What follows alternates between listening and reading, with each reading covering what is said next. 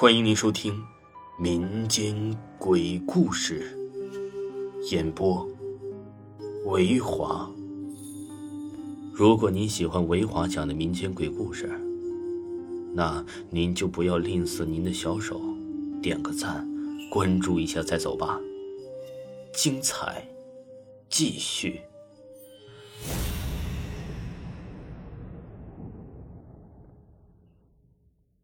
咱们上回说到，有个老太太进入了照相馆。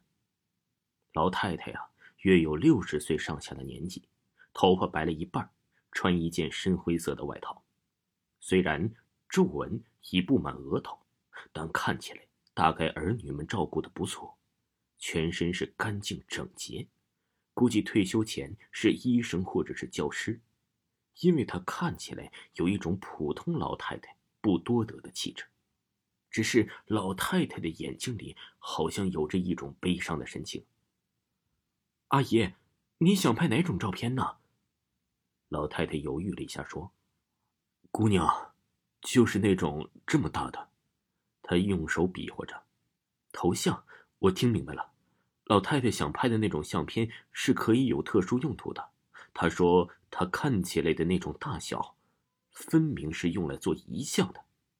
看来老太太已经为了自己的后事操心了。可是我微微的皱了皱眉头，觉得有点不对。为什么不对呢？哦，我想起来了。如果他想要照一张体面的照片，用作于后事，完全不用现在就放大吗？留张底片就可以了。用的时候再放大也不迟啊。现在就放大，好像很不吉利。不过转念一想，放大是小孙的事儿。我只管照就行了。这个老太太可能是想的太周到了。老太太付了钱之后，我将老太太扶到椅子前坐好，打开灯光，走到了相机前，从镜头望过去，老太太已经准备好了。姑娘，我想照一张微笑着的照片，好吗？老太太突然问。我听了，心里啊有着一种难言的感觉。原来这位老太太在葬礼上。让所有人都看到他的微笑，我不禁感动。阿姨，您想笑的话很简单的，您说“茄子”，然后马上将嘴闭上，这样微笑就十分自然了。我灵机一动，对他说：“老太太听我的话呀，也照我的方法去做了。嗯，看起来不错啊，准备拍了。阿姨，我说一二三，您就开始说‘茄子’，好吗？”我将手指放到了快门上。集中精神，一、二、三，茄子。我松了一口气。阿姨，好了，我走过去扶起老太太。您三天后来取就行了，拿这个来取，让您老人家来就可以了。不料老太太问：“现在可以洗出来吗？我急着要它。”这，我有些为难。说好了，我只洗，冲洗是小孙回来做的事儿。我的冲洗技术要比他差很多。可是老太太说一定要现在就要，我明天就要回老家了，那里没有照相馆的，我这里也没有亲人了，所以，姑娘，麻烦你，您现在就能洗出来吗？我等着你。话说到这份上，我只好现在就冲洗了，而且看在老太太这么大年纪一个人生活的份上，加急费我做主。免收了，大不了水煮鱼不吃呗。那阿姨，您就坐这等吧。还好，这卷胶卷刚好拍完了，我取下胶卷，直奔暗房。常常帮小孙做这些事情的，但一个人操作还是头一回。我很小心的将取着这些胶片冲洗了，再放大成二十四寸的大幅照片。当老太太微笑在显影液里渐渐出现的时候。很奇怪的，我想起了小孙常常说的那句话：“如果你给一个鬼照相，会洗出什么样子的相片来？”鬼故事里，鬼照出的相一般有两种情况：一是本来能看见的人在照片里不见了；另一种恰恰相反，本来没有的人却在照片中出现了；再或者，照出来的人是另外一种形象。反正一定不是原来的样子。我觉得我在这个时候想这个问题，真的是非常的可笑。我把这个老太太当做鬼了吗？我用镊子将照片从显影液里取出来。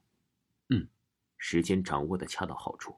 这是第一张由我单独操纵的照片，我给自己打九十五分。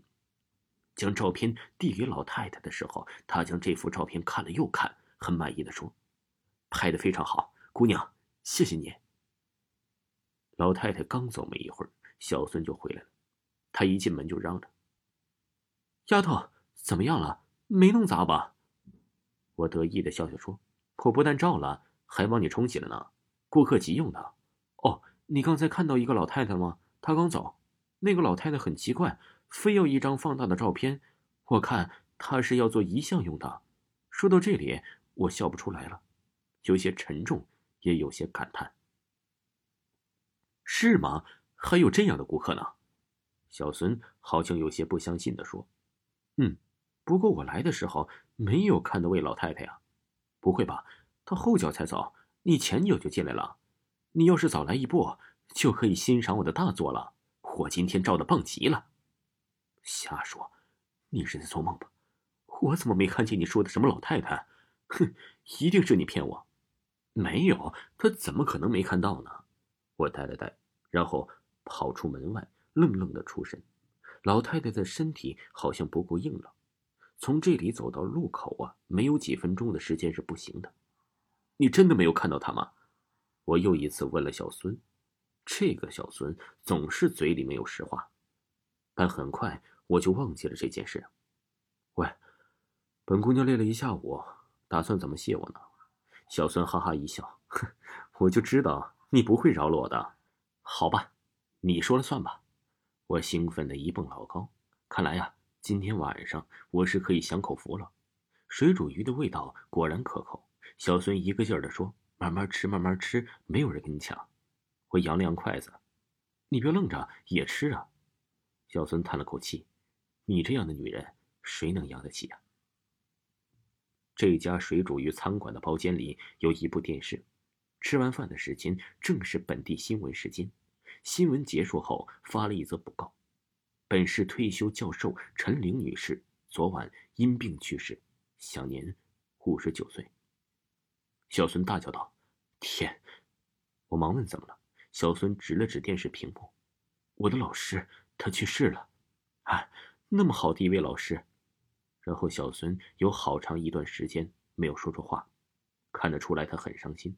分手的时候，我说：“你去看看他吧，我陪你去。”追悼会那天人很多，看得出来怀念陈教授的人很多。在低沉凝重的哀乐声里，我与小孙穿着黑衣走进了殡仪馆。小孙的手里捧着一大束菊花。一进门我就呆住了，正中央挂着一幅陈教授的遗像，两鬓染霜，慈眉善目。嘴角轻轻的向上挑着，微微含笑。天哪，这不正是我那天拍的照片吗？小孙感到了我的大惊失色。丫头，你怎么了？我吃力的摇了摇头，整个身子都僵硬着，脑子里一片浑浊。怎么回事？那张照片怎么会在这儿？我苍白着脸与小孙悼念完毕，与遗体告别的时候，我浑身发抖。小孙紧紧握着我的手，不时疑惑的看着我。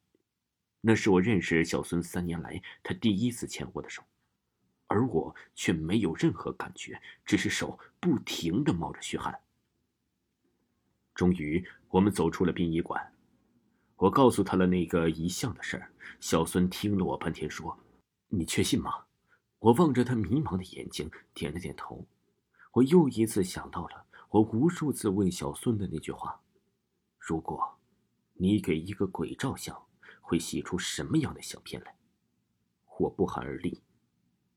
一周后，我和小孙走进了陈教授曾经的家。陈教授的女儿陈露接待了我们。她长着一双与母亲十分相像的眼睛。提起母亲，她微微的叹了一口气。母亲的去世对我们来说非常意外。她是突然发病的，送到医院的时候已经。我最大的遗憾就是母亲生前从未照过一张照片。说到这里，陈露不由得红了眼睛。我与小孙对视了一下，小孙问了那个我不敢开口的问题：“是吗？那孙教授的那张遗像？”陈露听了，不由得苦笑了一下。那张照片，其实并不是母亲的。我与小孙听了一愣，我看到小孙的眼中的好奇心比我还重。